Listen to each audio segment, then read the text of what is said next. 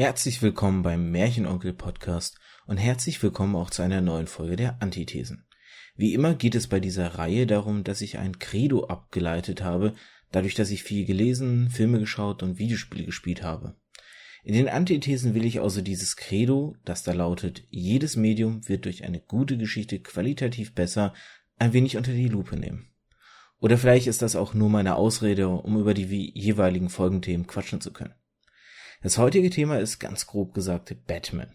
Und auch wenn der Dark Knight sich selbst vermutlich trotz Bat Family als Lonely Wolf ansieht, fand ich es alleine in diesem Podcast ziemlich dröge. Darum habe ich mir mal wieder jemanden dazugeholt. Jemanden, der in meinem bisherigen Umfeld wohl zu den größten mir bekannten Batman-Fans gehört. Dieser Fan ist der gute Dave Crow. Ja, servus. ich habe gehört, dass du unter anderem sogar ein Tattoo hast zu Batman. Ja, das ist vollkommen richtig. Das habe ich auf dem Rücken oben oberhalb des Nackens, so zwischen den Schulterblättern. Normalerweise fange ich ja ähm, bei den, oder das habe ich jetzt nicht immer gemacht, aber meistens so mit dieser These, die ich ja gerade schon gesagt habe, diese provokante Aussage, die der Aufhänger dann werden soll. Bei dir möchte ich jetzt ein bisschen anders anfangen. Und zwar würde mich erstmal interessieren, was fasziniert dich so an diesem Helden, dass du so ein großer Fan davon bist, dass du so ein gern Tattoo machst und du hast ja auch zu verschiedenen Batman-Videospielen ähm, Let's Play rein. Sollte man vielleicht auch an der Stelle auch erwähnen, du bist mit Let's Player, so wie ich, auf meinem Hauptkanal. Ähm, woher kommt die Faszination für dich?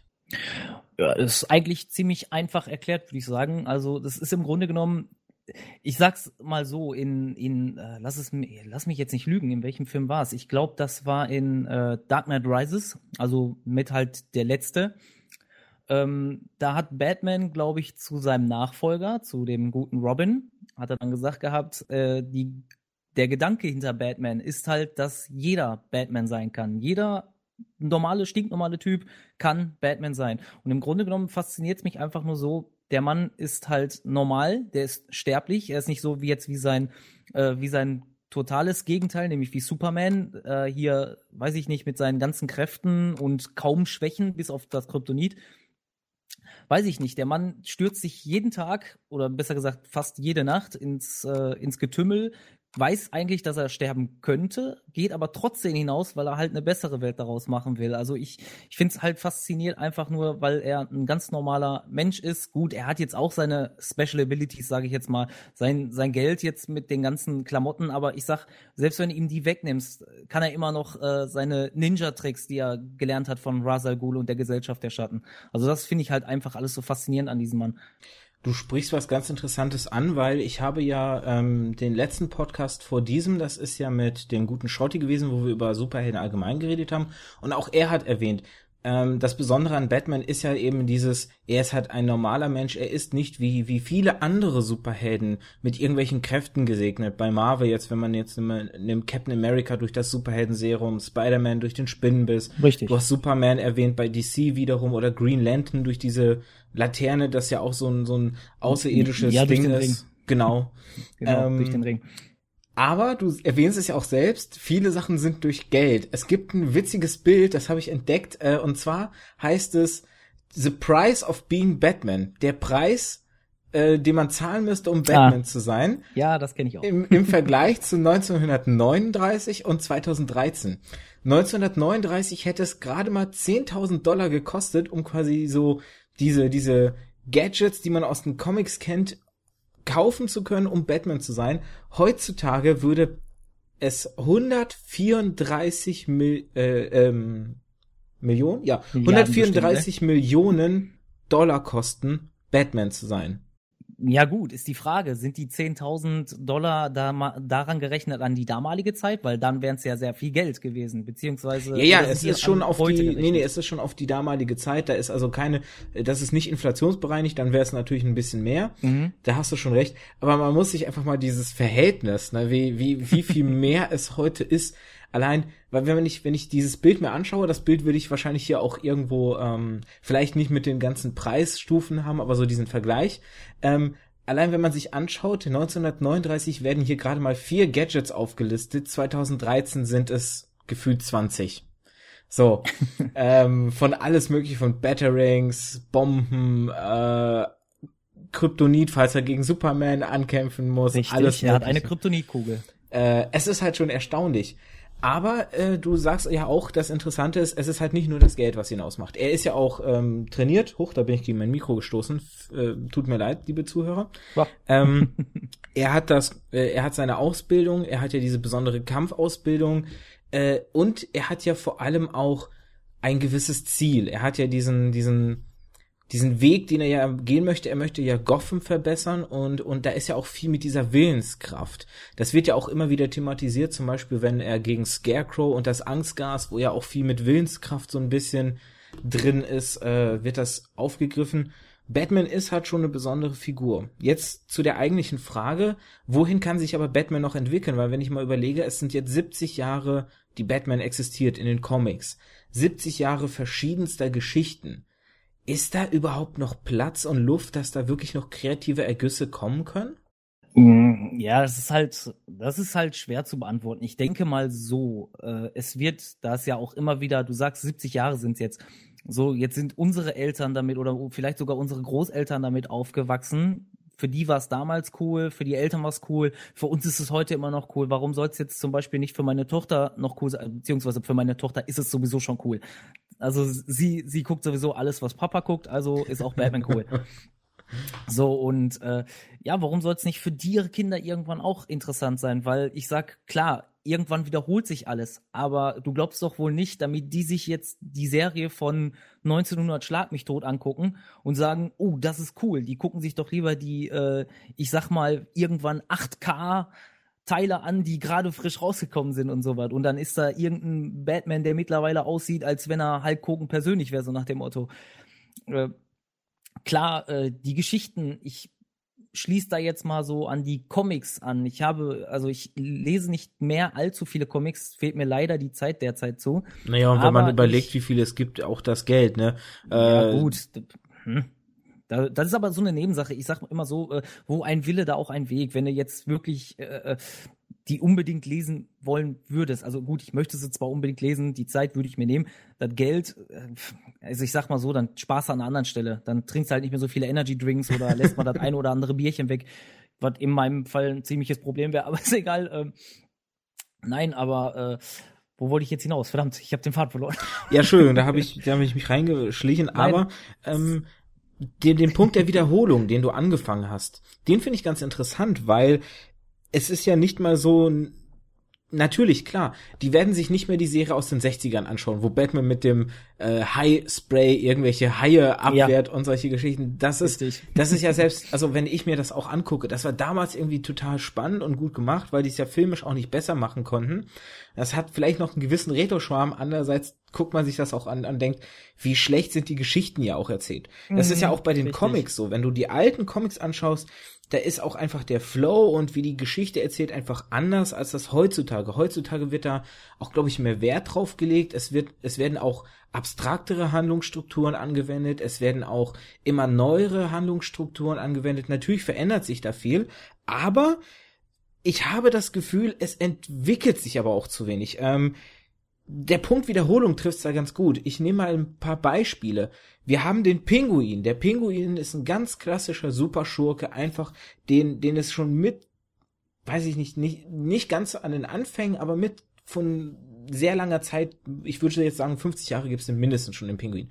Und jetzt in den mit aktuelleren Comics gibt es den Kaiser-Pinguin, der quasi so der Versuch ist, den Pinguin nochmal frisch aufzugießen, habe ich das Gefühl ähm, der ja so ein bisschen mit dem Pinguin dann konkurriert, der ja vorher sein Handlanger war, seine rechte Hand, ihn dann vom Thron stürzt, es versucht sich das Reich des Pinguins, dieses, dieses ganze Untergrund, äh, ähm, ja, Waffenimperium. Genau, das Waffenimperium unter mhm. Nagel zu reißen.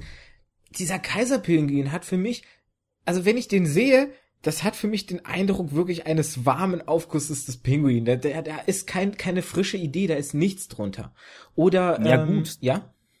Ja, nee, ich, Entschuldigung, da möchte ich jetzt da reinsprechen. Äh, ich sag mal, so, sowas bleibt ja auch irgendwann nicht mehr aus. Jetzt, du weißt ja nicht, sitzen da jetzt vielleicht immer noch ein paar von den alten Zeichnern von damals, weil ich meine, gut, ne, bis auf eine zittrige Hand, dann sitzen die halt daneben und geben den Leuten äh, Instruktionen und sagen, hör mal, die und die Geschichte ist mir gestern eingefallen oder was, ne, die hauen wir jetzt mal ins Briefing rein.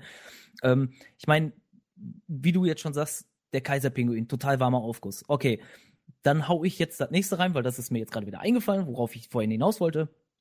Äh, der beschissenste Versuch, eine neue Geschichte reinzubringen, ist meines Erachtens nach, was ich ganz zuletzt gelesen habe, weil ich halte mich tatsächlich auf dem Laufenden, auch wenn ich die Comics nicht lesen kann, ähm, ist der Versuch mit Damien. Also der derzeit letzte Robin, sag ich jetzt mal. Mhm. Es ist ja der richtige Sohn von, von äh, Talia Al Ghul und vom guten Bruce. Ja. Und äh, anfangsweise er, äh, Bruce wusste, also Bruce wusste ja nichts von seinem Sohn. So, der ist ja bei Talia aufgewachsen, zusammen mit seinem äh, Großvater, mit Ras Al Ghul, wurde gleichzeitig von der Gesellschaft der Schatten auch trainiert. Das macht ihm irgendwo zu dem gefährlichsten und gleichzeitig zu dem äh, ebenbürtigsten äh, Robin, der zu Batman steht, aller Zeiten.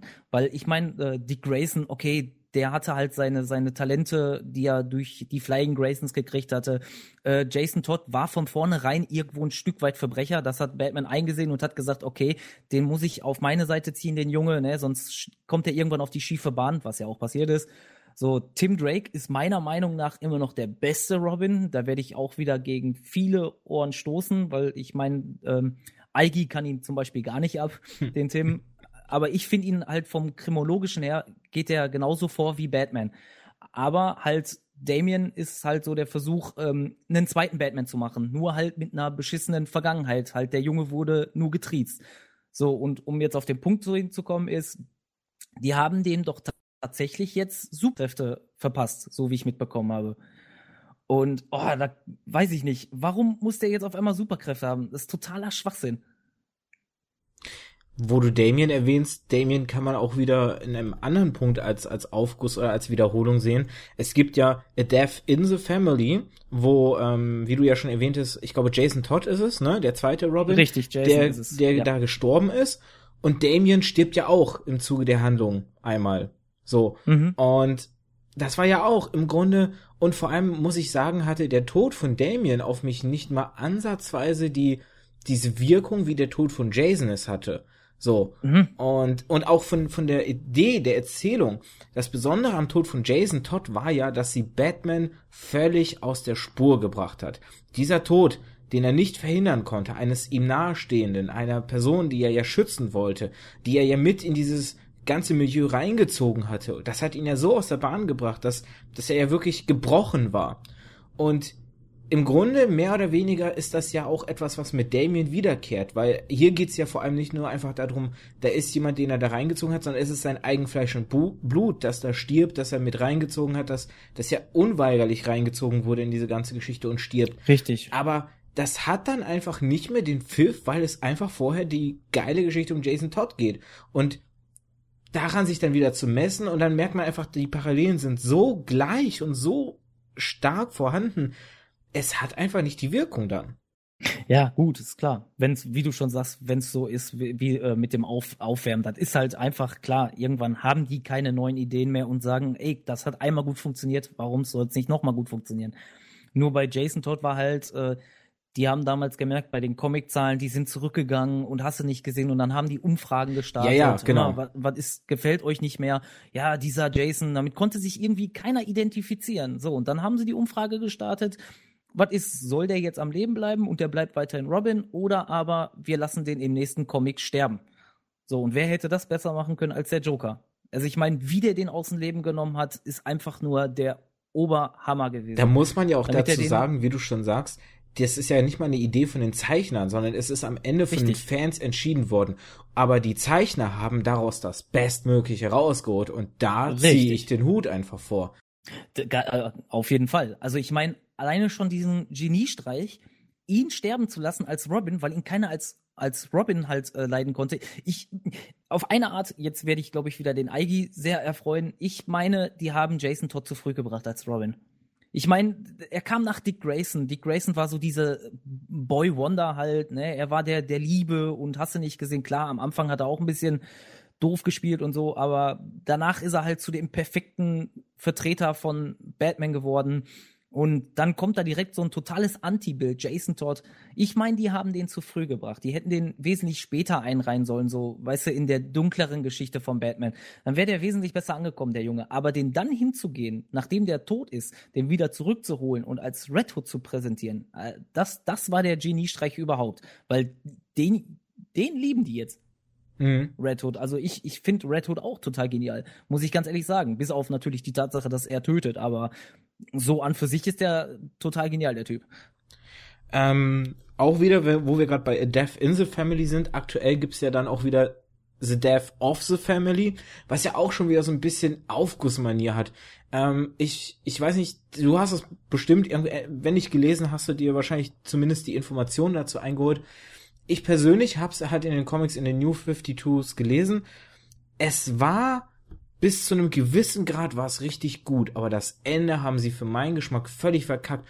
Das Schöne an dieser Idee war ja nicht, hier wird nicht einfach nur ein Aufguss von der alten Idee gemacht, sondern diese Idee wurde neu interpretiert und neu auf aktuelle Sachen einfach bezogen. Es wurde einfach überlegt, wie können wir dieser alten Idee eine andere Wendung geben? Oder wie können wir die vielleicht mhm. anders einsetzen? Und das sind für mich, glaube ich, noch die Konzepte, die wirklich Wirkung haben. Wenn sie schon alte Ideen wieder aufgreifen müssen, dann nicht so, dass das wirklich wie so eine 1 zu 1 Kopie aussieht. Siehe Jason Todd tot und Damien äh, Wayne tot, mhm. sondern eher wie A Death in the Family und A Death of, äh, oder The Death of the Family. Ja, gut, klar. Ja, vor allen Dingen, wie du schon sagst, mit den New 52. Also am Anfang war ich ein bisschen skeptisch. Ich dachte, oh, ich habe nämlich die ersten vier oder fünf Comics habe ich mir auch davon geholt. Von der 952 so. Und da habe ich so, ah, okay, ne, die wollen die Geschichte wieder neu erzählen. Okay, jetzt kriegen sie neue Kostüme. Wow, okay, Superman sieht jetzt nicht mehr ganz so gay aus wie vorher, sagen wir mal einfach so, wie es ist. So, und dann habe ich irgendwann auch den Faden verloren, wie gesagt, keine Zeit mehr gehabt für die Comics. Jetzt habe ich mir aber die Filme geholt, weil es gibt ja mittlerweile schon zwei Filme, nur halt aus äh, Amerika musste ich mir die kommen lassen, die, weil die mal irgendwann gesagt haben, Justice League und sowas wird alles nicht mehr deutsch vertont, hat der Deutsche keine Lust drauf, aber alles, was mit Batman zu tun hat, kommt dann. Und da finde ich zum Beispiel wieder diese, diese Ideen gut, wie du schon sagtest, mit diesem äh, äh, Umdenken. Also ich kenne es noch aus der alten Justice League, äh, damit Wonder Woman immer ziemlich scharf auf Batman war und Batman sie immer hat abblitzen lassen und gesagt hat, hör mal, nee, das geht nicht, äh, hier im Team, das bringt Schwankungen und so, irgendwann können wir nicht mehr gut zusammenarbeiten, pipapo. So, und jetzt gehen die einfach in der 952, da ist einfach mal Superman total heiß auf Wonder Woman und, inter äh, und interessiert sich immer weniger so für äh, Lois und Batman macht sich an Lois ran. Das finde ich einfach nur so total genial. Also fand ich richtig cool, wie ich das mitbekommen habe. Glaubst du denn, dass vielleicht, ähm, um jetzt nochmal darauf zu sprechen zu kommen, dass Batman einfach schon seit 70 Jahren existiert, dass das Ganze so ein bisschen auch Ballast ist? Einfach das, was früher passiert ist, weil wenn man überlegt, wenn man, wie wir es jetzt gemacht oder wie ich es jetzt gemacht habe, wenn man dann immer den Vergleich zu so alten Sachen zieht, auch vielleicht so ein bisschen, man hat vielleicht diese alten Sachen nicht gelesen, als sie damals erschienen sind, sondern man liest sie jetzt natürlich rückwirkend oder informiert sich rückwirkend darüber und, und ist dann geflasht davon. Glaubst du, dass das ein bisschen aber auch als Ballast wirkt und, und neuen Autoren und Zeichnern es schwer macht, irgendwie mit Batman zu arbeiten? Hm, ich würde sagen, das hängt dann von dem jeweiligen Autor ab, wie, wie sehr er sich davon beeinflussen lässt. Aber ich meine, wenn man da so jemand frischen Jungen dran sitzt, der jetzt vielleicht auch rückwirkend die alten Dinge gelesen hat und gesagt hat, okay, wir holen Batman mal auf so den alten Stand zurück, dieses düstere und hast du nicht gesehen. Also ich fand ja immer, das hat Batman ja so ein bisschen ausgemacht, seine, seine Stimmung. Du, du hast vorhin einmal das Marvel-Universum angesprochen und das finde ich jetzt zum Beispiel wieder lustig, weil die sich ja immer irgendwie so ein bisschen bekriegen, finde ich so. DC und Marvel, die haben ja zu alles ihren Kontrahenten. Also ich meine, Hawkeye ist doch wohl das totale Gegenstück von unserem Green Arrow. Und Batman hat nun mal Iron Man als sein totales Gegenstück. Nur damit der Mann halt keine Kampfausbildung hat, der hat seinen dicken, fetten Anzug, wo ihm keiner was mit kann. Und äh, ich weiß nicht, also dieses, weiß ich nicht, wenn du, äh, ist schwer zu sagen. das ist, äh, weiß ich nicht. Also wenn du dich da wirklich dran setzen möchtest, und du möchtest da eine super Geschichte hinbringen. So, ich sag ja, die düsteren Dinger waren einfach genial. Das hat Batman ausgemacht. Er war düster, er war immer am Kämpfen halten, damit der Nacht mit seinen Eltern, damit die gestorben sind und äh, halt, damit er immer wieder das verhindern möchte, damit das irgendeinem anderen Kind passiert und sowas. So, klar kann man das zurückbringen. Muss man halt wollen. Weil ich überlege mir so, ähm, da hatten Schrotti und ich zum Beispiel in diesem letzten Podcast über Superhelden so ein bisschen drauf, sind drauf zu sprechen gekommen. Die Sache ist natürlich die, dass Marvel jetzt zum Beispiel mit dem Cinematic Universe oder auch äh, DC mit, den, mit dem New 52 natürlich auch ein bisschen versuchen wollen, neuen Lesern den Einstieg zu erleichtern oder auch zu ermöglichen, vielleicht den Weg zu den Comics zu finden. Und die Sache ist ja die, neue Leser müssen ja auch ihre Momente haben, da, ihre, ihre herausragenden Comic-Events. Wenn ich jetzt überlege, A Death in the Family ist halt einfach, das ist ein monumentales Ding einfach in, in dieser Story von Batman. Da ist einfach die, die damals das gelesen haben, frisch, als das Ding rauskam, in den Läden und es gekauft haben und gelesen haben. Nicht so wie wir, die es jetzt rückwirkend lesen. Das war natürlich ein geiles Ding und die können heute jetzt einfach sagen, ey, ich habe das damals direkt gelesen, ich habe es in den Händen gehabt, ich habe dieses Comic gehabt und weiß ich nicht was solche Chancen muss es ja auch heute wieder geben, dass du einfach heute irgendeine Story liest, die dann einfach dich wegflasht und in, in 20 Jahren kannst du, ist die dann vielleicht ein Klassiker in, in diesem Comic-Universum geworden und du kannst dann einfach sagen so, ey, die hab ich halt damals gelesen, so, ne, das, das Ding habe ich damals als Comic, das habe ich zu Hause vielleicht noch rumliegen und weiß ich nicht was. Ähm, nur wie gesagt, das Problem ist halt, wenn, wenn dann aber immer dieser Blick in die Vergangenheit gerät, ne, weiß ich nicht, ich habe das Gefühl, es, es ist dann ein bisschen schwer, wirklich nochmal diese großen Moment, monumentale Momente einfach zu erleben, weil dann immer schnell dieser Vergleich auch hergezogen wird. Ich, ich, ich glaube nicht mal, dass die Leute das Böse meinen. Es ist halt irgendwie in uns, dass wir dann immer anfangen, Vergleiche aufzustellen. Es ist ja auch so, wenn ich jetzt überlege, äh, Age of ähm, Ultron, der neue Avengers-Film, mhm. da haben die Leute im Vorfeld auch sofort angefangen, Vergleiche zu den Comics aufzustellen. Oder auch als Ant-Man angekündigt wurde, da waren sofort die Vergleiche zu den Comics. Ich, ich kann mich da nicht rausnehmen, habe ich auch gemacht. Es ist einfach so die erste und natürliche Reaktion, die du irgendwie als Fan da einfach machst. Ja, ist klar, bleibt ja nicht anders aus. Du kennst es ja nur aus den Comics. Und dann kündigen die dir was an, was du, was du gar nicht kennst, was du eigentlich tot oder was du besser gesagt anders kennst. Und klar regst du dich dann erstmal auf, ne? Für was habe ich die scheiß Comics die ganze die ganzen Jahre gelesen, wenn die jetzt sowieso die Story umwerfen, so nach dem Motto.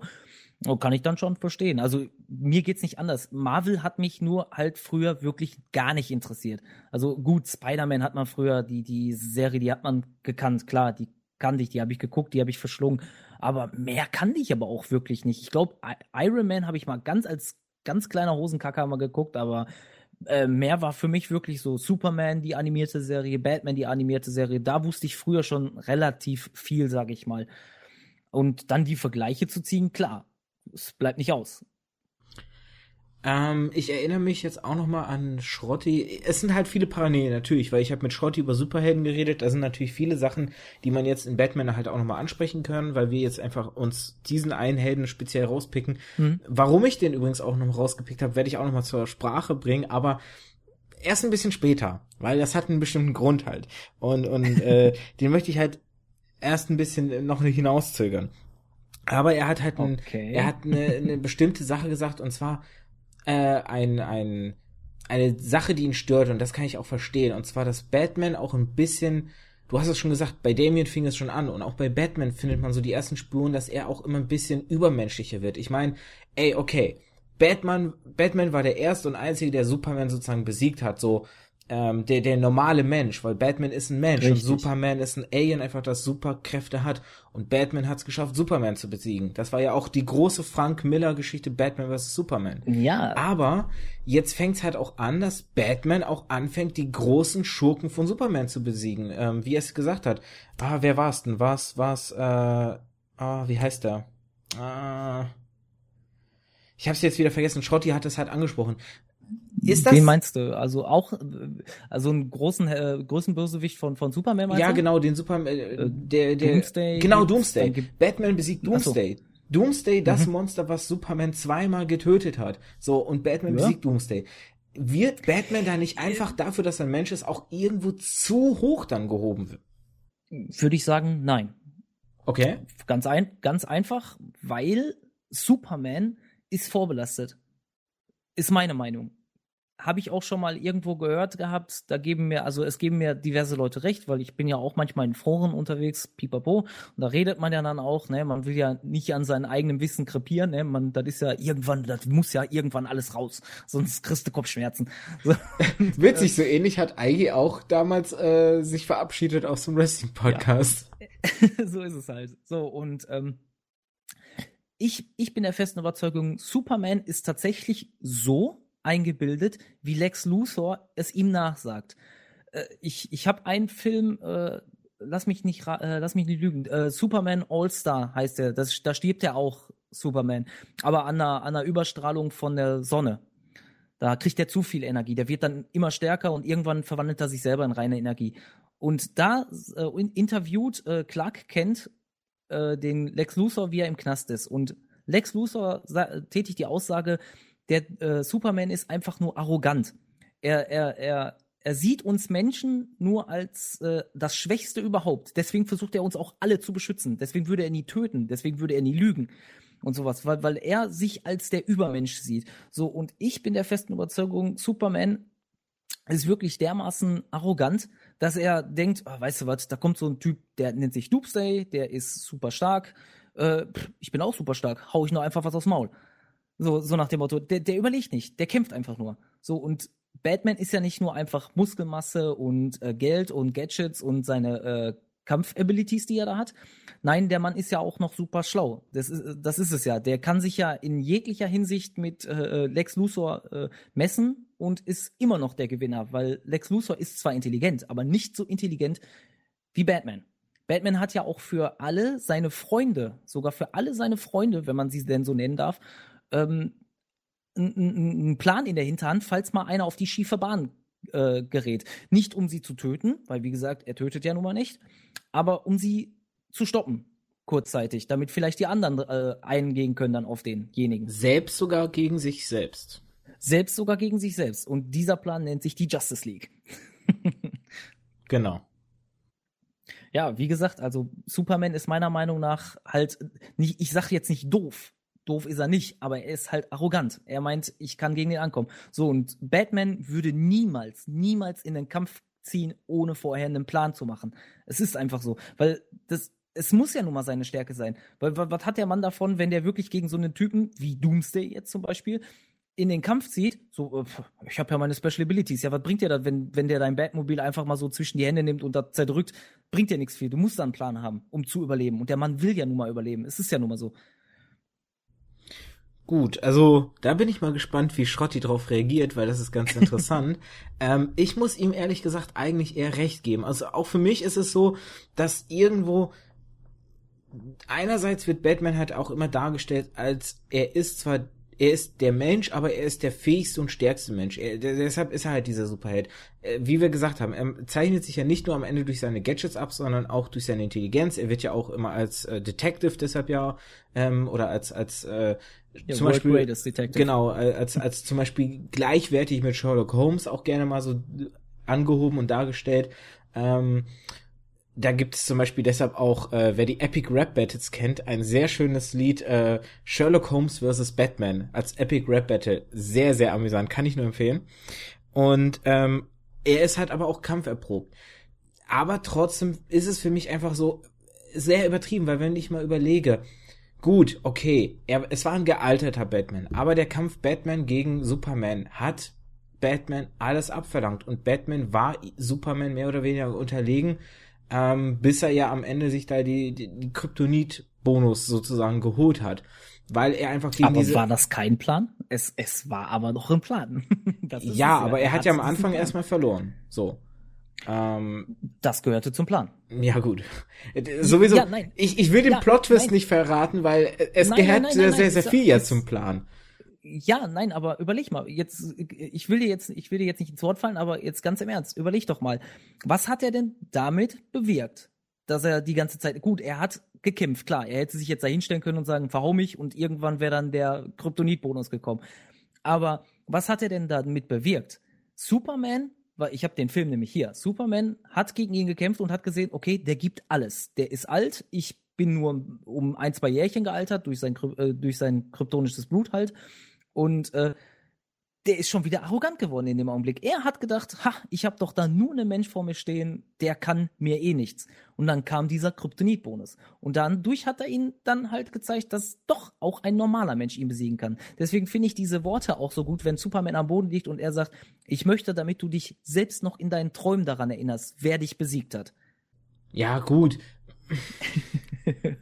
Man kann es so oder so sehen. Natürlich. Äh, ich persönlich, wie gesagt, störe mich einfach daran, dass Batman so nach dem Motto, er kann jeden besiegen. Ich finde, es sollte halt einfach dafür, dass er ein Mensch ist, einfach für ihn eine Grenze geben, dass er, dass er einfach irgendwo dann der, der Punkt auch erreicht ist, okay, er kann sehr viel, auch mit seiner Planung, aber es muss auch eine Grenze geben, weil so wirkt, so wirkt er. Nicht, dass er es ist er wirkt einfach irgendwann dann unbezwingbar, auch wenn er hin und wieder seine Niederlagen hat. Aber diese Niederlagen haben dann einfach nicht mehr die Wirkung, weil man denkt sich, ja, ja, gut, jetzt hat er mal verloren, aber bald, ja, ja, da, er, er packt's ja wieder.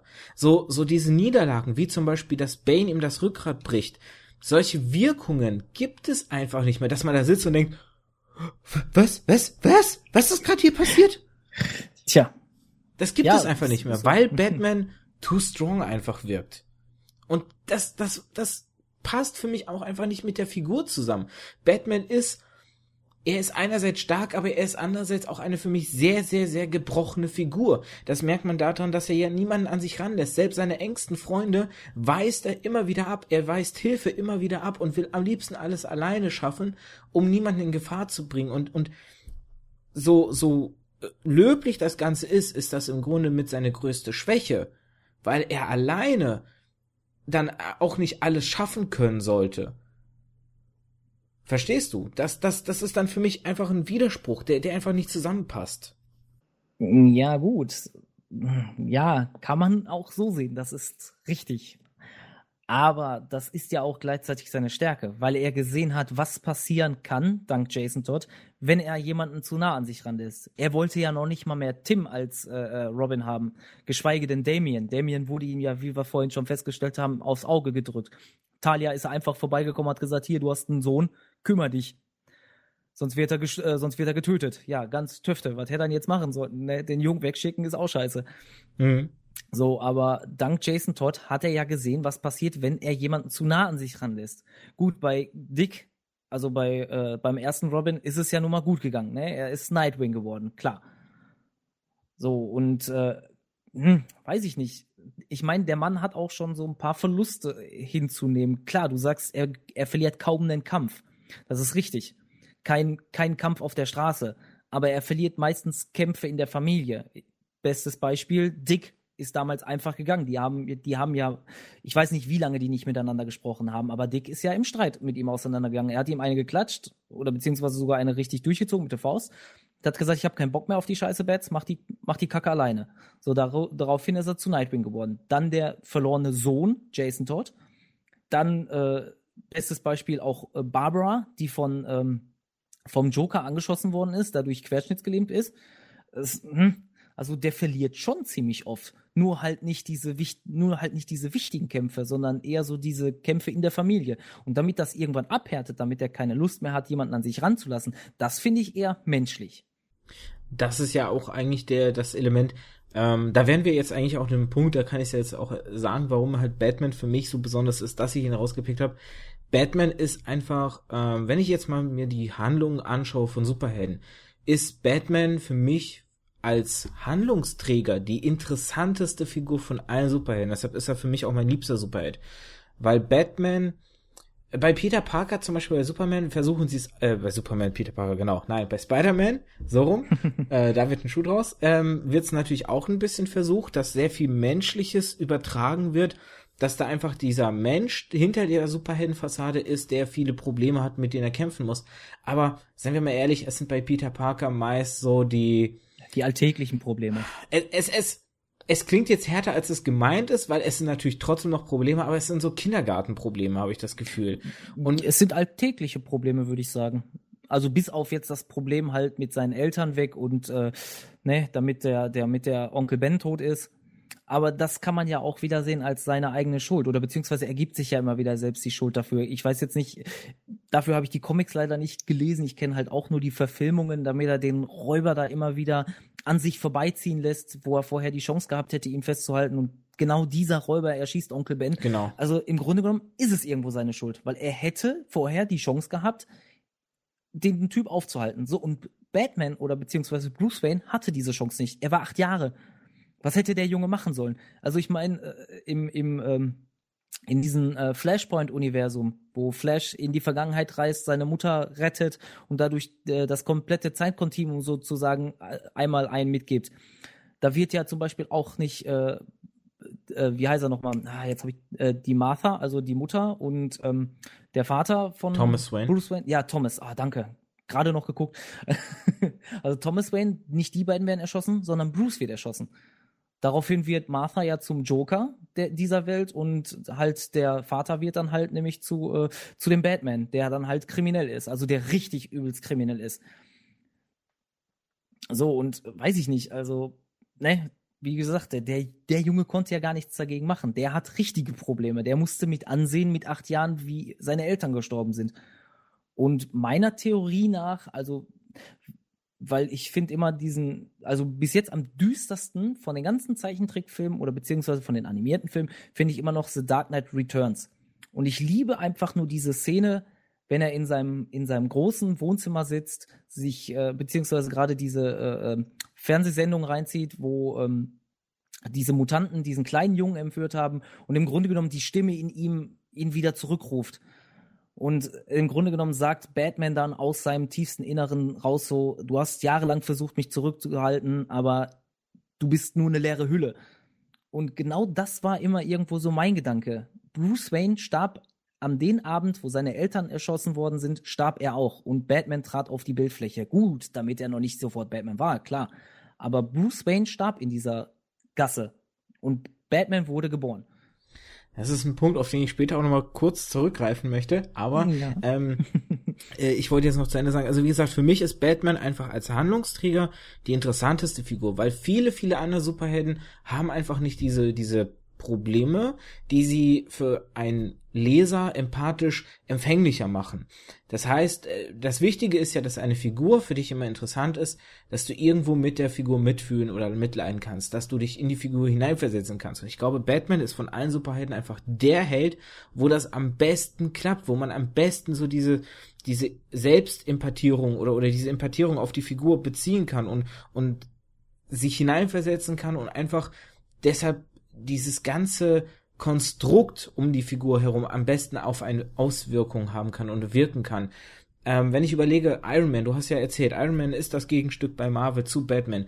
Iron Man ist ein selbstgefälliger, egoistischer, machohafter, politischer, reicher Schnöse und das lässt er auch raus und das ist die Masche auch dahinter. Das kommt ja auch in dem Avengers-Film so geil rüber, ähm, ja. wo ich, ich weiß es gar nicht, Captain America seine Rede hält und dann irgendwie, ne, wir müssen hier das Gute machen und bla bla bla und wer bist du? Und er meint auch nur so, ja, ich bin reicher, toller Hengst, bla bla bla und alle so, mhm, nur am Nicken.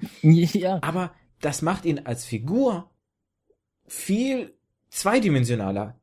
Batman ist da ja, einfach viel halt plastischer. Ja, die haben halt versucht, im Grunde genommen so alles das, was Batman ist, zu übertragen, zu übernehmen und dann halt aber einen witzigen Touch zu geben, weil er hat ja nun mal seine Eltern nicht durch einen tragischen Unfall verloren oder sowas. Ganz im Gegenteil. Ne, er ist zum Beispiel, ich sag ja so, Batman, klar, es gibt ja diesen Joke mit, äh, ich weiß gar nicht, ähm, von dieser Seite, wie nennt sie sich nochmal? Heishi, dieses How It Should Have Ended.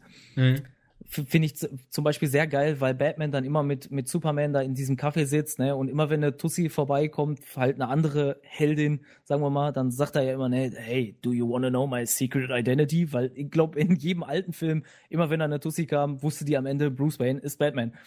So, aber im Grunde genommen ist es ja so, dass Bruce Wayne ja äh, nicht jedem sagt, ey, ich bin Batman, ne, ich bin Bruce Wayne so, aber äh, Iron Man ist ja total stolz darauf, beziehungsweise der äh, äh, der Tony Stark ist ja total stolz darauf, dass er Iron Man ist und so wie halt auch im ersten Film ganz am Ende, ja, ich bin Iron Man. So und das ist es auch wieder. Das macht es auch wieder alles ein bisschen angespannter, sag ich mal. Gut, er kommt jetzt gut damit klar, der Tony Stark, bis auf im dritten Teil, wo sie dann wirklich seine Bude attackieren, aber ansonsten geht's ja. Aber wie du schon sagst, es macht ihn, es macht ihn zweidimensionaler. Es macht ihn zwar auch empfänglich für andere Leute, aber halt nicht so empfänglich wie Batman. Ich finde tatsächlich so neben Batman, wo es am ehesten noch klappt, aber auch nicht so gut wie bei Batman. Es ist immer noch so eine Stufe drunter, ist für mich Wolverine. Weil Wolverine eine ähnlich auch tragische Geschichte hat und auch ähnliche ähm, Sachen, wo du einfach merkst, wie er leidet und, und wie da die Tiefe auch seiner Persönlichkeit, wie vielschichtig und wie kompliziert er ist. Aber es klappt halt nicht so ganz gut wie bei Batman. Ähm, jetzt möchte ich noch auf etwas zu sprechen kommen, und zwar neben dem Held und neben seinen Freunden und Gefährten sind ja auch immer die Schurken wichtig, gegen oh, die er ja. ja in den, in den Kampf zieht. Und auch hier ist für mich eine Besonderheit bei Batman auszumachen. Und zwar, ich habe das Gefühl, viele Schurken in vielen Comics und in vielen anderen oder bei vielen so anderen Superhelden werden die Schurken meist nur durch ihre Kräfte definiert. Am Ende ist es halt so, ähm, dass, dass die, die Schurken irgendwie eine, eine besondere Fähigkeit haben und das war's. Und, und sie sind nicht, sie sind auch wieder nur flache Schurken. Sie sind einfach nur dazu da, um dem Held sich in den Weg zu stellen und fertig aus. Die Schurken bei Batman haben für mich Tiefe, sie haben für mich Charakter, sie haben für mich Besonderheit. Ähm, sie sind vor allem ein, sie, sie, sie werden vor allem nicht einfach nur durch ihr Special Gimmick definiert.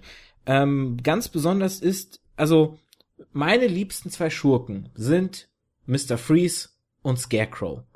Und bei den beiden sticht es für mich auch am meisten heraus, dass am Ende sie als Schurken nicht nur durch ihre Kräfte definiert werden, sondern die Kräfte meist einfach nur Resultate aus dem, was vorher schon da war, sind. Bei Mr. Freeze, äh, diese ganze Kryostase und Kryogenik, das ist ja daraus resultierend, dass er seine Frau retten möchte, die ja an einer seltenen Krankheit leidet, deshalb eingefroren ist und dieses, die, dieser Unfall ihn dann ja am Ende ähm, zu, zu einem lebenden Kühlaggregat, sage ich jetzt mal, machen. Aber da ist ja eine Tragik dahinter, da ist eine Liebesgeschichte dahinter, da ist, da ist so viel Traurigkeit und er, er ist ja nicht per se ein Böser, er ist mehr oder weniger durch die Umstände, die auf ihn gewirkt haben, zum Bösen gemacht worden. Und ähnlich auch so Scarecrow, der ja als Junge von seinem Vater gepeinigt wurde für seine Angst-Experimente ähm, und, und deshalb ja diese Faszination zum Thema Angst entwickelt hat und, und wie sich das alles entwickelt hat. Das sind für mich wirklich Figuren, die besonders sind. Nehmen wir also Freeze als, als Symbol der Wissenschaft ja schon fast, Scarecrow als Symbol von Angst, Pinguin die Gier, die, der will ja immer mehr Macht, immer mehr haben. Two-Face, der ja eigentlich für Gerechtigkeit einsteht und, und so der war sogar der Freund vom Batman. Genau. Also, beziehungsweise nicht vom Batman, sondern sogar vom, vom Bruce auch. Ja, der, der, war ja, der, der als ja Harvey, genau, als Harvey Dent, als Symbol der Gerechtigkeit ja ähnlich wichtig war wie Batman und dann ja quasi von, von, ähm, ah, wie hieß er nochmal, dem Mafioso, ähm, ja, ah, verdammt. Ich komme jetzt nicht drauf, aber mit dieser Säureattacke ja dann mehr oder weniger auch auch dazu gemacht wurde, was er am Ende Falconi. war. Nee, Falconi, Falconi. war es nicht. Es war der andere. Nee? Es war der mit okay. M. Ähm, Bin ich jetzt, hä? habe ich mich jetzt echt vertan? Okay. Fal Falcone ist ja der, der, der, der Römer, der Donja, aber es gibt ja noch den anderen, der mit ihm konkurriert. Der fängt irgendwie mit M an. Oh. Jetzt müsste ich lügen. Keine Ahnung. Also jetzt müsste ich, ah. also Schande über mein Haupt, aber jetzt müsste ich echt lügen. Ich, ich, ich M? schaue es gleich nochmal nach. Aber, äh, und der Riddler als, als Symbol zum Beispiel auch für Neugierde. Also für mich sind die Helden, oder die, die, nicht die Helden, die Schurken mehr als nur quasi das Resultat ihrer Kräfte. Ja, gebe ich dir auf jeden Fall recht. Also, da ist mein, da du ja schon deine äh, Lieblingsschurken angesprochen hast, darf ich ja dann, denke ich, auch mal meine ansprechen. Für mich ist und bleibt der Hauptschurke von Batman immer noch. Und ich weiß, es hört sich abgedroschen an, aber es ist und bleibt einfach der Joker. Ja gut, den Joker habe ich außen vor genommen, weil es gibt niemanden, der den Joker nicht liebt. Es war jetzt schon so, also der Joker hm. war eigentlich klar für mich und danach war sind's Freeze und äh, äh, äh, Scarecrow. Okay.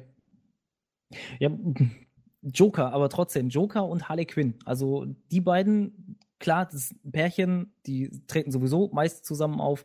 Ähm, gut, Selina Kyle, bei der man nicht wirklich weiß, ist sie gut, ist sie böse, ist immer situationsbedingt, ne? Sie weiß, wie sie Batman um den Finger wickeln kann.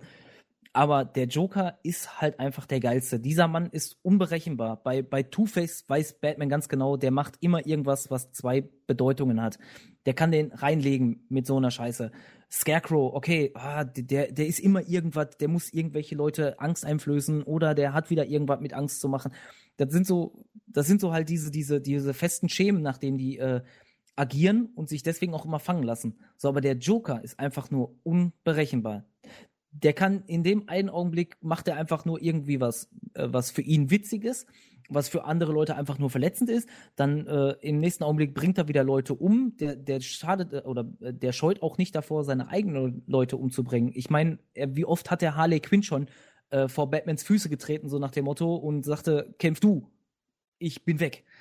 So, und die Frau liebt den trotzdem noch weil sie ja selbst irgendwo irre ist. Gut, Psychiaterin, die haben sowieso alle ein, leicht eine Meise, sonst würden sie den Job nicht machen, aber äh, der Joker ist und bleibt halt einfach der Beste. Der Joker ist und, das personifizierte Wahnsinn im Grunde. Das richtig, sieht man ja so auch, wie du sagst, er ist ja, so unberechenbar im äh, zum Beispiel The Death of the Family, wo es ja so ein bisschen darum geht, dass der Joker andeutet zu wissen, wer hinter der Maske von Batman steht und am Ende sich aber einfach herausstellt, es ist ihm eigentlich scheißegal, wer Batman hinter der Maske ist. Er will's nicht wissen. Er Eben. will's nicht wissen. Und das, das ist interessiert so, ihn auch nicht. Das ist das so interessiert krass. ihn nur deswegen. Ja, das ist interessiert ihn nur aus dem einen, es würde ihn, sagen wir mal so, aus den einen Grund nur interessieren, weil er dann wüsste, er könnte Batman damit bloßstellen, nicht um ihn zu erpressen, einfach nur um ihn bloßzustellen, zu sagen, Leute, hier habt ihr euren dunklen Ritter, der ist genauso äh, der hat, der ist genauso menschlich wie ihr anderen auch. So, und der, das heißt, der hat auch Fehler und alles. Und jetzt könnt ihr mit dem Finger auf ihn zeigen. Das ist ja die Geschichte aus äh, äh, hier, sagen wir schnell, äh, dem letzten aus dem Arkham Knight. So, wenn Batman die Maske abzieht, dann haben die Leute ein Gesicht, worauf sie zeigen können und sagen können, das war nicht korrekt, was du da und da gemacht hast. Aber als er jahrelang vorher die Leute, die Straßen sicher gehalten hat und so was. Da war alles in Ordnung, was er gemacht hat. Ah, gut, okay, da haben wir ein, zwei Leute aufgemobbt, aber im Endeffekt waren sie froh, damit Batman da war, um ihn den Arsch zu retten. So, aber der Joker, wie du schon sagst, er will das nicht wissen. Er ist einfach nur da, er sieht in Batman seinen Konkurrenten und er will zwei Sachen von Batman. Ihn erstens zum Lachen bringen, was er nie schaffen wird, und zweitens einfach nur zeigen, dass er genau solche Verfehlungen hat wie jeder andere Mensch auch wegen Two-Face habe ich gerade rausgesucht. Und zwar, die großen beiden Mafia-Bosse sind nämlich Carmine Falcone, das ist der Römer, das ist der eine große. Und der, der Two-Face zu Two-Face machte, war Salvatore Maroni. Ach, Maroni, ja, alles klar. So, okay. ähm, damit ist die Frage auch geklärt. Ähm, warum habe ich jetzt aber nochmal die Bösewichte auch mit ihren Besonderheiten angesprochen? Wir haben ja vorhin zum Beispiel in, zum Thema Aufguss Kaiserpinguin erwähnt ich habe das Gefühl, ähm, dass auch immer wieder einfach neue Schurken erzeugt werden. So ein bisschen, weil mit den alten Schurken gefühlt man keine Ideen mehr hat, wie kann man sie noch nutzen und dann müssen wir einfach neue Schurken, aber diese neue Schurken, der Kaiserpinguin ist ein Aufguss vom Pinguin, der Cluemaster ist ein Aufguss vom Riddler und da fehlt so ein bisschen dieses Besondere, was ich in diesen alten klassischen Schurken sehe. Auch zum Beispiel die letzten Schurken, die für mich tatsächlich noch einen gewissen besonderen Stellenwert hatten, das war der Rat der Eulen mit den Talons. Oh, ja. Mhm. Die richtig nochmal was Cooles und was Besonderes hatten, weil da vor allem auch Batmans Bezug zu Gotham ein großes Thema war. Ja, gebe ich dir auf jeden Fall recht. Also nicht nur Batmans Bezug zu Gotham, sondern eher der von Bruce Wayne. Weil der Rat der Eulen waren ja im Grunde genommen die Reichen und Schönen von Gotham, die halt Gotham sicher machen wollten. Ja, aber halt nicht sicher für alle, sondern nur sicher für sich selbst. So, dann, ich sehe nämlich, die Uhr tickt, die Zeit wird nicht mehr, sondern immer nur weniger. Deshalb wäre es noch ganz gut, wenn wir ganz kurz äh, ein paar Punkte zu den Filmen und zu den Videospielen ansprechen. Die Filme okay. möchte ich gar nicht so viel drauf eingehen, sondern im Grunde wäre mein, was mich da wirklich interessiert für dich, handlungstechnisch, wie siehst du die Filme? Also wenn du jetzt mal überlegst, es gibt ja diese klassische Reihe, die ja mit den Tim Burton Filmen anfing, die dann eine gewisse Zeit ging, bis man das Gefühl hatte, das Joe oder das Thema Batman ist tot und dann mit Christopher Nolan jetzt auch die neue Trilogie dann wieder kam, die ja jetzt quasi ähm, Batman auch wieder interessant gemacht hat im, für, für das Kinogenre diese Al die, die neue Trilogie auch im, im Vergleich zu alten Filmen, wo siehst du die stärkere Handlung? Wo, wo in, ist dein, deine Vorliebe auch mehr? Also, ne? Da sag ich jetzt in erster Linie, das habe ich mal so gesagt bekommen und mittlerweile sehe ich das auch so, die kannst du eigentlich gar nicht miteinander vergleichen. Weil, wenn man sich jetzt die alten Filme, diese vier besagten alten Filme anguckt, wird man sehr schnell merken, damit die alle comiclastig erzählt werden. Ich meine jetzt zum Beispiel der Teil mit Mr. Freeze und mit Poison Ivy. Wenn man sich da Bane anguckt und äh, wenn man, ne, was der vorher für ein Hämpfling ist und man drückt den Knopf, es ist original, wie in den Comics, wie in den Spielen. Er ist vom kleinen Hämpfling, wird er zum Muskelprotz. Mr. Freeze ist auch so wie in den Comics, Poison Ivy, alles schön und gut. So, und was ist mit den Nolan-Filmen? Die sind mehr in reeller Sache so erzählt. So, wie wäre es, wenn jetzt wirklich das in unserer Welt kommen würde? Ich meine, das Angstgas von, vom ähm, Scarecrow äh, ist doch wohl sehr genial gelöst, damit es mit einer, äh, mit einer Blume hergestellt wird, die nur an so einem besonderen Hang wächst. Und ähm, Bane. Bane ist auch nicht irgendein Muskelprotz, der mit dem Gift halt äh, zu einem Übermenschen wird. Nee, der Typ ist einfach nur scheiße stark und hat halt sein Leben in, in einer Höhle verbracht oder beziehungsweise in diesem Loch in diesem Gefängnis und ist dadurch halt dieses abgehärtete Schwein geworden, sag ich jetzt mal. So, das ist eigentlich alles irgendwo plausibel und das andere ist halt eher so comiclastig erzählt. Deswegen meine ich immer, die kann man nicht mit, äh, miteinander vergleichen, aber mein Nostalgieherz schlägt natürlich für die alten Filme, weil die sehe ich immer wieder gerne, weil sie halt comic-basiert sind mit echten Menschen. Das ist schön für jemanden anzusehen. Und andererseits die Nolan-Filme, die strotzen halt vor Action und Spannung und hast du nicht gesehen. So, da, da wird so dann der Erwachsene in einem wieder so wach und sagt, boah, geil, hoffentlich explodiert gleich wieder was. So, Vergleich, wie gesagt, ist nicht wirklich da, aber halt, wenn du einen Vergleich haben möchtest und ein Fazit, dann sage ich genau das, was ich jetzt gerade gesagt habe. Die alten Filme, Nostalgieherz und die neuen halt mehr so für den actionlastigen Erwachsenen. Naja gut, einen Vergleich muss man ja nicht unbedingt ziehen was halt, wie gesagt, weil es ja auch immer ein bisschen um Handlung hier geht, ähm, wo findest du einfach auch vielleicht die bessere Erzählstruktur? Hm, puh, schwer. Hm. Weil da muss ich sagen tatsächlich, dass die modernen Filme einfach einen etwas schönere Erzählaufbau haben, wie du schon gesagt hast, natürlich, die Alten haben halt eher diesen Bezug zu den Comics. Sie versuchen die Comics filmisch möglichst wiederzugeben. Aber dabei fehlt so ein bisschen natürlich die intelligente Erzählung, die erzeugt wird. Und hier muss ich sagen, für mich, der zweite Teil der Nolan-Trilogie ist da einfach erzähltechnisch und einfach durch die legendäre Darstellung von Heath Ledger als Joker ja. erzähltechnisch Sahne, Kirsche, Krönung überhaupt. Ja, gut, klar. Da würde ich dann wieder sagen, kommt dann wieder das Thema von vorhin zu sprechen, was du meintest, mit diesen äh, für neue Generationen die Sachen wieder ansprechbar machen oder beziehungsweise sie auf unsere Seite zu ziehen. Deswegen, ähm, klar, die Erzählung ist da richtig genial. Für jemanden, der Batman vorher gar nicht kannte, was ich mir nicht vorstellen kann, aber vielleicht soll es solche Leute irgendwo geben, ähm, ist das natürlich total interessant. Da ist eine, da ist eine Type, der schminkt sich wie ein Clown. Was ist jetzt an dem gefährlich? Ja, es gibt von ihm keinen Name, keiner weiß, wo die Sau herkommt, der, der hat keine Finger, äh, äh, keine Fingerabdrücke passen überein. Deswegen, da muss ich ganz ehrlich sagen, es, du kriegst wirklich ganz äh, ins, bis ins kleinste Detail erklärt, wo kommt diese Person her. Kannst du ja sogar aus allen drei Filmen nehmen. Das ist ja bei Bane genau das gleiche. Du kriegst wirklich bis ins kleinste Detail erzählt, wo kommt die Person her, was macht sie aus? Warum ist sie so geworden, wie sie ist? Gut, beim Joker kann man es nicht immer glauben, weil jedes Mal, wenn er den Satz beginnt mit äh, Möchtest du wissen, wo ich meine Narben her habe, kommt sowieso irgendwas anderes. Gerade weil er sich nicht angreifbar machen will, weil er, weil er gerade nicht die originale äh, Geschichte erzählen möchte. Deine so, bei den alten Filmen geht man halt davon aus, damit du dieses äh, Comic-Wissen schon damit du schon vorbelastet bist mit dem Comicwissen. So, ich denke mal, die werden so damals im Hinterkopf gehabt haben, es wird sich keiner einen Batman-Film an angucken, ohne zu wissen, wer Batman ist. Ganz kurz und knapp deine Prognose jetzt auf die kommenden Filme. Einmal Suicide Squad, deswegen, weil ja Jared äh, Leto als äh, Joker dort auftaucht mm. und Superman vs. Batman. Also Superman vs. Batman, da könnte ich jetzt, könnten wir, glaube ich, nochmal einen kompletten neuen Podcast machen mit dem, was ich alles schon weiß, aber ähm, Nee, Prognose, eher deine Prognose, freust du ja. dich drauf oder bist du da eher so, naja?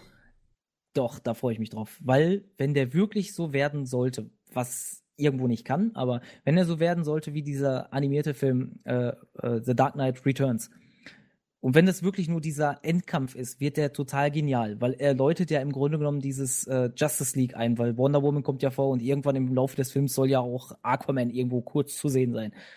Und äh, ich freue mich schon sehr auf den Film, muss ich ganz ehrlich sagen, weil es ist halt wirklich so dieser, dieses erste Aufeinandertreffen, wobei es da dann halt komisch ist, damit sie sofort im ersten Aufeinandertreffen gegen sich gegenseitig aufs Maul hauen wollen. Äh, ja, und Suicide Squad muss ich ähm, Da hake ich Ach, ganz kurz ein, weil da habe ich eine ganz interessante Theorie nämlich gehört. Und zwar dieses Aufeinanderprallen oder der Kampf könnte daraus resultieren aus dem letzten Superman-Film, wo ja Superman quasi mhm. die Stadt zerstört hat, weil in dem Trailer sieht man ähm, hin und wieder so so eine ja, Kampfszene, wo Batman sieht, genau. Mhm. Und da kam ja diese Theorie schon raus. Das heißt also, also, warum die gegeneinander antreten, ist da eigentlich schon klar, weil Batman einfach in Superman eine Bedrohung sieht. Und nicht, richtig. nicht Nutzen. Richtig, richtig. Vor allen Dingen, er wird ja ein bisschen aufgestachelt, wenn man diesen Trailer, wie du schon sagst, verfolgt hat. So, und ich glaube, dieser, äh, es, es gibt ja, es gibt ja Leute, die haben ja Verschwörungstheorien ohne Ende und es gibt Leute, die machen sich halt auch Theorien zu solchen Filmen. Ich meine, da du ja Suicide Squad angesprochen hast und da wollte ich jetzt so eine krasse Überleitung mitbringen. ähm, es gibt ja diesen Moment in diesem Batman vs. Superman Trailer, wo Batman oder beziehungsweise Bruce Wayne diesen äh, Papierschnipsel in der Hand hat, diesen Zeitungsausschnitt und dann steht da drauf, äh, du hast deine Familie sterben lassen. Ne, you let your family die. So, dann hast du halt diesen Moment, wo er vor dem Robin-Anzug steht und da steht dann ja auch, the last joke is on you. So, und jetzt behauptet diese eine Person aus dem Internet und ich muss ganz ehrlich sagen, ich finde die Theorie gar nicht mal so verkehrt. An der Stelle aber dann doch jetzt ganz kurz noch die Spoilerwarnung für alle, die die vielleicht so, nicht hören möchten, weil ich kenne die Theorie auch und ah. es könnte es könnte so sein. Ne, es könnte vielleicht tatsächlich für den einen oder anderen da ein krasser Spoiler sein. Deshalb hier dann doch mal, wobei ich muss am Anfang wahrscheinlich des Podcasts sowieso mal ganz kurz Spoilerwarnung einblenden, weil wir haben ganz viele Spoiler hier durchgerast. Oh ja. Oh ja. Ja, äh, wie gesagt, also es gibt ja diese Theorie, dass in Suicide Squad das nicht der echte Joker ist. Bestes, äh, bestes Beispiel daran ist ja wirklich die ganzen Tattoos, die er hat. Warum geht man hin und tätowiert den Joker? Ha, weil es nicht der Joker ist, sondern es ist Jason Todd. Darauf wird dann nämlich auf die äh, äh, Geschichte von Batman of the Future angegriffen, nämlich da, wo es der Joker schafft, äh, aber Tim Drake anstatt Jason Todd, aber ich denke mal, die wollen nicht immer den Tim mit reinbringen, äh, dann halt zu entführen und ihn zu einem kleinen Joker zu, zu machen. So, und im Grunde genommen besagt die Theorie jetzt aus Suicide Squad, damit das nicht der Joker ist, sondern nämlich Jason Todd, der äh, umgewandelt worden ist zum Joker und deswegen auch überall die ganzen Tattoos hat. Dieses äh, J, was er unterm Auge hat, das könnte für Jason stehen. Äh, dann hat er, äh, dann hat er auf der Brust, glaube ich, hat er einen, äh, einen Clown mit Totenkopf. Das könnte natürlich für den toten Joker stehen. Und auf dem Arm habe ich gesehen, auf dem rechten Arm habe ich ein Rotkehlchen gesehen, das natürlich für, für Robin selbst stehen könnte. Wobei ich das Rotkehlchen da noch als schwach, schwächsten Punkt, ich finde tatsächlich das J auf in dem Gesicht ist mhm. da noch der stärkste Punkt. Richtig, und weil hier, er das nämlich reingebrannt hat. Hier kann man den Sprung jetzt gerade machen zu den Spielen. Richtig. Und äh, die noch ganz schnell abhaken, weil diese ganze Sache mit Jason Todd und, und in die Fußstapfen eines Schurken treten und oder selbst Schurke werden, ist ja auch tatsächlich jetzt in Arkham Knight aufgegriffen worden. Denn Richtig wir haben die Spoilerwarnung eh schon aus, dann kann ich es jetzt auch raushauen. äh, der Arkham Knight ist Jason Todd, der am Ende nicht getötet wurde von, von Joker, sondern mehr oder weniger umprogrammiert werden sollte oder umprogrammiert wurde, Richtig. Batman zu hassen und dieses J auch hier im Gesicht hat, was ja auch hm. der Joker hier wieder hat, was sehr, sehr seltsam ist und tatsächlich für diese Theorie ganz gut sprechen könnte. Ähm, Fände ich einen sehr, sehr interessanten Punkt, wenn es sich bewahrheitet. Wäre eine coole Sache tatsächlich, weil es wäre, es wäre ein Twist, der natürlich am Ende Richtig. doch wieder durch die Trailer verraten würde, aber eben auch nur für die Hardcore-Leute, die sich damit beschäftigen. Es richtig. Ist, es ist jetzt nicht so mein fucking. Es wäre richtig mein fucking. Es wäre nicht so wie bei Terminator Genesis, wo einfach mal die geilsten Plot-Twists im Trailer verraten wurden, sondern versteckt, ja. äh, so angezeigt wurden. So, na, wer entdeckt euch, was wir hier euch gezeigt haben, unsere Geschichten? Richtig. Wenn wir aber noch Also dafür musst du schon beide Trailer gesehen haben. Das ist ja das Witzige daran. Du musst beide Trailer gesehen haben, damit du es wirklich so einigermaßen dir zusammenschreiben könntest. Weil ja wer, gut, wer wobei schreibt, die Sache, dass Jason vielleicht oder dass, dass Joker nicht Joker ist, das wird man auch schon aus dem Su oder kann man schon allein nur mit dem Suicide Squad Trailer, weil dieses J, dieses J, das ist einfach so, dass von allen Tattoos war das J für mich immer der Punkt, wo ich mir gedacht habe, warum? Warum? Hm. Ja, aber das warum, ist das Zeichen von Joker das, auf der Brust.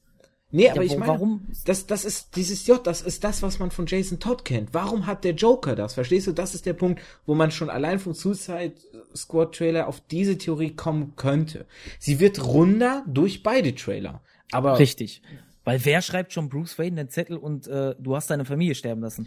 Wobei der äh, Zettel äh. ist die eine Sache, es ist halt natürlich dieses, vor allem einfach, dass man sieht, okay, die Story spielt eindeutig nach dem J Jason Todd Tod und, und dieser Jason Todd Tod ist hier auch ein, ein, ein prägnantes Ding. So, aber jetzt ja, noch ganz richtig. kurz auf die Spiele. Wir können nicht alle Spiele. Wenn man alle Batman-Spiele nehmen wollen würde, hätte man dafür auch einen Podcast alleine. Richtig. Was mich jetzt nur interessieren würde, die Handlung dieser neuen Batman-Teile. Und ich nehme jetzt auch extra den von Warner raus. Batman Origins hat es für mich nie gegeben. Das ist für mich einfach der schwächste Teil. Der gehört auch nicht zu dieser Trilogie, die Rocksteady, Rock, die hießen glaube ich Rocksteady, ja richtig, ähm, Rocksteady, sich ausgedacht haben. Und da muss ich sagen, aus storytechnischer Sicht sind die alle sehr, sehr gut geworden. Spieltechnisch sind die wunderbar. Das ist, das ist wirklich Batman-Feeling vom Feinsten. Aber handlungstechnisch ist tatsächlich für mich der stärkste der zweite Teil, weil der einfach dieses Ende hat, wo man nicht damit gerechnet hat, weil man denkt einfach nicht, dass die es wirklich zulassen, dass es so passiert. Und es ist so also, passiert. Also, ja, da gab es ja auch lange Zeit die Theorie, also ich, ich, ich habe auch nicht damit gerechnet. Also nicht nur nicht damit gerechnet, ich habe das nicht geglaubt. Ich, ich war wirklich der festen Überzeugung, wie glaube ich 99 Prozent der Community, in so vielen Foren, dass äh, es nicht äh, der Joker war, den Batman da rausgetragen hat, sondern damit es wieder Clayface war. Weil man erinnert sich kurz an die Szene zurück, ne? äh, Batman nimmt seinen Schluck aus, aus der Ampulle und danach explodiert dieses, äh, ja, ich sag mal, dieses komische e-, Elektronik-Dingen, was da in der Lazarusgrube äh, reingefallen ist. Das explodiert ja. So, und Batman wird kurzzeitig bewusstlos. Jetzt haben viele Leute, die wirklich Langeweile haben, sag ich jetzt mal auf, auf eine nicht böse Art und Weise, gemerkt, damit Batman, bevor er ins Koma kurzzeitig gefallen ist, die Ampulle in der rechten Hand hatte und nach dem Aufwachen in der linken. Was bedeuten könnte, Joker hat währenddessen das Gegengift getrunken, hat es Batman wieder in die Hand gegeben, natürlich in die falsche Hand, weil er nicht drauf geachtet hat. Und anschließend hat ihn nicht äh, äh Joker angegriffen, sondern Clayface. So, und ich war wirklich der festen Überzeugung, okay, es könnte tatsächlich möglich sein, dass wenn dann der äh, äh, Arkham Knight kommt, dass es tatsächlich Joker in der Verkleidung ist. So, äh, auf eine Art war es mir irgendwo klar, damit es äh, äh, Red Hood ist. Es, es war klar. Als ich den das erste Mal gesehen habe, habe ich gesagt, Alter, das muss er sein. Das, das, kann nicht sein, damit das Joker ist. Wenn sie, wenn sie da den Joker drunter packen, Respekt, habt ihr genial gemacht, äh, habt ihr dem Kind einfach nur einen anderen Arme gegeben. Äh, pff, aber den Joker sterben zu lassen, war, glaube ich, eine mit der krassesten Entscheidungen überhaupt, weil man wieder gemerkt hat, wie Batman dran zugrunde gegangen ist, obwohl sein, sein, sein größter Erzfeind, der größte Drecksack, den, den er nie aufhalten konnte, den er nicht mit Moral kommen konnte oder mit, mit einem äh, ins Gewissen reden, damit der gestorben ist. Und anstatt damit er Freudentänze gemacht hat, sagt er ihm noch, weißt du was, was eigentlich das Witzigste ist, nach all der Scheiße, die du ab, abgerissen hast, die ganze Nacht hier und in den Jahren davor, hätte ich dich trotzdem gerettet. Obwohl er weiß, dass der immer wieder ausbricht und immer wieder Leute umbringt. War es nicht auch der Joker, der immer gesagt hat, sie brauchen sich gegenseitig am Ende? Ja. Richtig. Es gibt doch auch eine Story. Ah, wie war denn das? Es gibt doch irgendeine Story, wo es darum geht, dass Batman verschwindet und das quasi eine kurierende ja, Wirkung auf den Joker hat, der dann plötzlich wieder ist, ganz äh, normal wird. Das ist The Dark Knight Returns. Das ist, wo, wo er alt ist. Ich glaube, das ist ja so, dass von der Regierung in dem Film ähm, äh, ich glaube, Nixon ist da noch an, an der, also immer wenn irgendwas äh, Negatives in den USA passiert, ist immer noch Nixon US-Präsident, habe ich mal festgestellt. Und äh, Nixon ist da noch US-Präsident und äh, er hat ein Gesetz erlassen, okay, die Superhelden, wenn die kämpfen, machen die zu viel Schaden, die werden jetzt einfach verboten. So, und wie du schon sagst, Batman verschwindet, alle Superschurken werden in ein neues Asylum gesteckt, nicht mehr ins Arkham Asylum. Die werden jetzt richtig therapiert und daraufhin auch der Joker. Und nach all diesen Jahren merkt einfach Batman oder Bruce halt, dass er, dass er wieder raus muss. Er muss wieder Batman sein. Und der Joker bekommt's mit und reaktiviert sich. Das ist wie ein Schalter. Der Mann, der ist vorher wirklich am Sabbern. Ich habe den Film jetzt schon zigtausendmal gesehen, weil ich den einfach nur klasse finde. Der sitzt in der Ecke, sabbert sich da einen weg. Er hört zweimal Batman und ist sofort wieder auf dem alten Status. Nee, die, das meine ich gar nicht mehr. Es gibt noch eine andere, eine Comicgeschichte, wo der Joker wirklich wieder ein komplett normaler Mensch wird. Er führt ein normales Leben. Er ist wieder komplett, seine, sein Wahnsinn ist wie weggeblasen, als hätte es ihn nie gegeben. Und das, mhm. ähm, das ist halt auch dieses, es gibt ja auch immer wieder diese Aussage, dass im Grunde die ganzen Verrückten, die ja erst nach Batman kamen, nur wegen Batman überhaupt erst gekommen sind. Das ist ja auch immer dieser Vorwurf, der Batman so ein bisschen mhm. mitschwingt. Klar, das ist, ist, ist aber bei fast jedem Superhelden so. Seht ihr mal. Also Nein, aber das ist ja so, das, das ist ja bei Batman vor allem sogar ein relativ zentraler Punkt, dass ihm ja immer wieder vorgeworfen wird, der, die ganzen Wahnsinnigen sind nur wegen dir am Ende da. Ja, und das ist ähm, bei Son Goku genauso aus Dragon Ball. Ja, ist so. Es wird ihm auch immer wieder vorgeworfen, Alter, die kommen alle nur auf die Erde, weil sie gegen dich kämpfen wollen. Ist ja so. So, ganz schnell jetzt noch eine Sache. Ich wollte auf einen Punkt noch zurückkommen. Wir sind jetzt schon viel zu über der Zeit, aber es ist halt Batman. Du hast halt gesagt, Batman oder, oder der kleine junge Bruce Wayne ist gestorben und er ist nur noch Batman. Bruce Wayne ist Richtig. eigentlich die Maske, die er trägt. Das wird ja so ein bisschen auch in Arkham Knight aufgegriffen, denn wenn wir schon bei Fantheorien sind, in Arkham Knight ist es ja am Ende so, Bruce Waynes Identität wird veröffentlicht. Die Leute wissen, dass Batman Bruce ist. Woraufhin Bruce übergeht mit dem Nightfall-Protokoll, Bruce Wayne zu töten. Er sprengt das Wayne Manor, er, er, er, er tötet sich augenscheinlich, er tötet Alfred augenscheinlich. Und am Ende, wenn man das Secret Ending kennt, wenn man alles Richtig. gemacht hat, taucht da dieser komische Typ auf, der zwar nicht wie Batman aussieht, aber Anleihen von Batman hat, wo dann die Theorie ist, Bruce Wayne wird getötet, medienwirksam, damit Bruce Wayne nur noch Batman sein kann. Richtig. Was ja auch so ein bisschen mit deiner Aussage einhergeht. Und es geht ja auch wieder damit einher, was ja schon Frank Miller bei Superman vs. Batman gemacht hat. Batman stirbt augenscheinlich nur, damit er sich nur noch darauf konzentrieren kann, Batman zu sein. Es, es ist ja auch irgendwo schwer, da er ja nur ein normaler Mensch ist, tagsüber rumzurennen, den Multimilliardär zu geben und abends dann halt noch genug Kraft aufzubringen, um Batman zu sein. Das kann man irgendwo verstehen. Und ich sag mal so, er hat ja nicht mehr viel vom Leben. Ja gut, sein Geld, klar. Er hat auch keine Freunde, da er nun niemanden an sich ranlässt. Da kann er wirklich lieber Batman sein. Durch und durch. So, und an diesem Ende, an diesem Secret-Ende, wie du schon sagst, das ist, das ist so das Einzige. Ich find's total episch, klar, aber es, es stört mich. Es stört mich eine ganz kleinste Kleinigkeit. Die Zeitebene passt mir absolut ganz und gar nicht. Weil meines Erachtens nach ist es zu früh. Wenn man dieses Secret Ending, wie du schon sagst, spielt, und ich glaube, jeder, der es ausspielen möchte, spielt die Riddler-Trophäen ganz zum Schluss. So, und da hilft ja nun mal Selina Kyle und, äh, ne, also alias Catwoman und äh, dann quaken, quaken die ja auch kurzzeitig und mit diesem, äh, wir werden uns nie wiedersehen. Und Batman sagt doch dann am Ende zu ihr, äh, die Stadt Gotham braucht kein Batman mehr. Sie braucht etwas, das aus der Asche Batmans erwacht und zu einem viel besseren Batman wird. Okay, cool. Wäre total genial gewesen, wenn sie das in die Zeitlinie reingebracht hätten von Batman of the Future so, so weiß ich nicht, so 20, 30 Jahre später, okay, der, die, der Sumpf hat sich wieder erhoben und jetzt kann ein neuer Batman kommen. Es kann nicht mehr Bruce Wayne sein, weil der war ja immer ein normaler Mensch und der ist ja schon seit 30 Jahren tot. Aber so wie das in der Geschichte da rüberkommt, würde ich sagen, ist es vielleicht mal so ein, zwei Jahre her. Wenn überhaupt. Und dann kommt er direkt als Batman wieder. Hm, hm, gut, er, er war als Nightmare Batman wieder da, aber es war immer noch Batman. Die Zeitlinie passte absolut gar nicht. Die hätten dem mehr Zeit geben müssen. So, und an dem Punkt können jetzt die Zuschauer dann in den Kommentaren oder Zuhörer, besser gesagt, in den Kommentaren ja auch mal sich dazu äußern.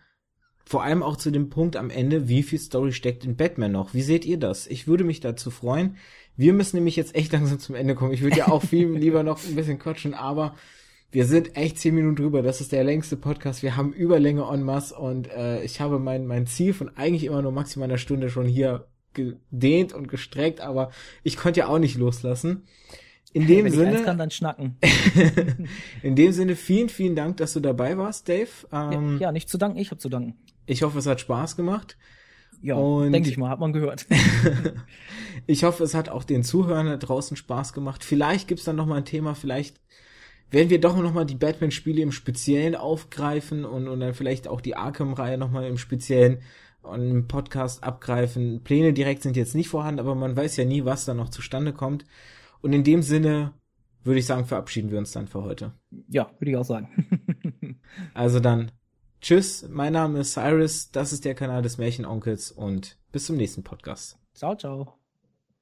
Für eine Verabschiedung ist es vielleicht noch ein wenig zu früh, denn wie immer meldet sich der Cyrus aus der Gegenwart kurz nochmal zum Wort. An der Stelle möchte ich mich nochmal speziell bei Dave Crow bedanken, damals für die Aufnahme gemeinsam mit ihm und über Batman zu sprechen.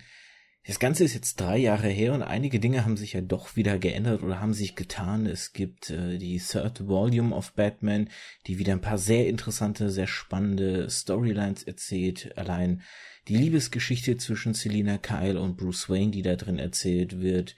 Aber auch so Sachen wie halt die neuen Filme, der Injustice äh, nee, der Justice, nicht Injustice, der Justice League Film beispielsweise ähm, Suicide Squad und Batman wie Superman, die hier noch im Podcast Teil der Zukunft waren, sind jetzt schon lange draußen und da seine Meinung wiederum zu erfahren, wären alles wieder so interessante Punkte. Aber naja, so ist es halt. Ich habe ja gesagt, die alten Folgen, die ich damals auf YouTube gemacht habe, wo ich mir noch nicht die technischen Aspekte zugetraut habe, sollen die Basis für diesen Podcast werden oder dafür, dass ich jetzt richtig podcaste. Darum, wer weiß, vielleicht kann es also jetzt nochmal oder ist jetzt nochmal die Zeit reif, um nochmal ein zweites Mal sich Batman anzuschauen und vielleicht auch anzuschauen, inwieweit sich die Story rund um Batman in den letzten drei Jahren entwickelt hat, denn gerade in den Comics, finde ich, haben sich sehr, sehr spannende Storylines in dieser Zeitspanne ergeben. Ähm, es gibt viele interessante neue Dinge und so Sachen wie ein warmer Aufguss alter Geschichten, was ich hier ja noch ein bisschen vorgeworfen habe, würde ich heutzutage ein bisschen revidieren, denn da sind ist ordentlich eine Kurve gekriegt worden. Batman ist inzwischen auch von der Darstellung noch mal ein bisschen gewandelt. Naja, ob es eine zweite Folge gibt, wird sich zeigen oder steht in Sternen. Vielleicht auch nicht mit Dave, vielleicht auch noch mal mit jemand anderem, um auch noch mal eine andere Perspektive reinzukriegen. Alles Möglichkeiten für die Zukunft. Aber bevor diese Möglichkeiten umgesetzt werden, sind noch ein paar alte Folgen da, die ich nochmal aufarbeiten möchte. Wir sind jetzt ungefähr mehr oder weniger bei der Hälfte angekommen. Äh, elf alte Folgen sind es ja. Wir sind jetzt bei Folge 5, nächste Woche Folge 6. Das heißt, ab dann haben wir die Hälfte überschritten und nähern uns mit großen Schritten damit auch ganz neuen Folgen, die nicht mehr aus 2015 sind, sondern dann 2018. Ich danke euch auf jeden Fall fürs Zuhören, hoffe ihr hattet Spaß und wir hören uns bei der nächsten Podcast-Folge dann in einer Woche wieder.